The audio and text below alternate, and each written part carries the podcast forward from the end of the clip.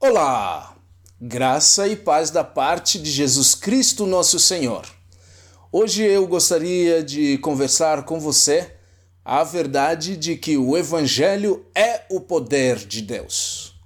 Primeira carta de Paulo aos Coríntios, capítulo 1, versículo de número 18, nos diz o seguinte: Pois a mensagem da cruz é loucura para os que estão perecendo mas para nós que estamos sendo salvos, é o poder de Deus.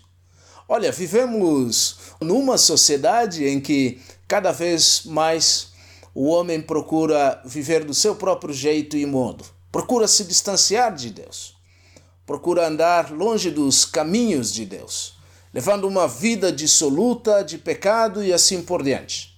Muitas vezes, quando ele é persuadido a que abandone o seu caminho, o caminho pelo qual se encontra, ele, para aliviar a sua consciência, prefere consultar psiquiatras, psicólogos, para, digamos, ajustar o seu modo de vida a negligenciar a pessoa de Deus.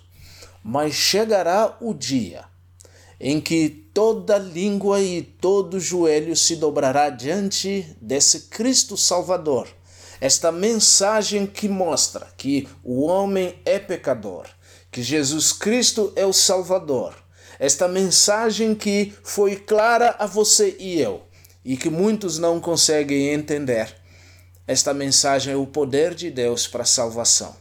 Romanos capítulo 1 diz isso. Não me envergonho do Evangelho, porque ele é o poder de Deus para a salvação.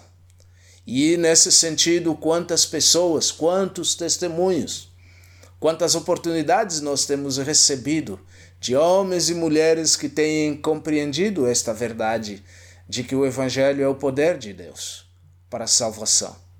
Foi necessário Cristo morrer na cruz para que você e eu fôssemos salvos.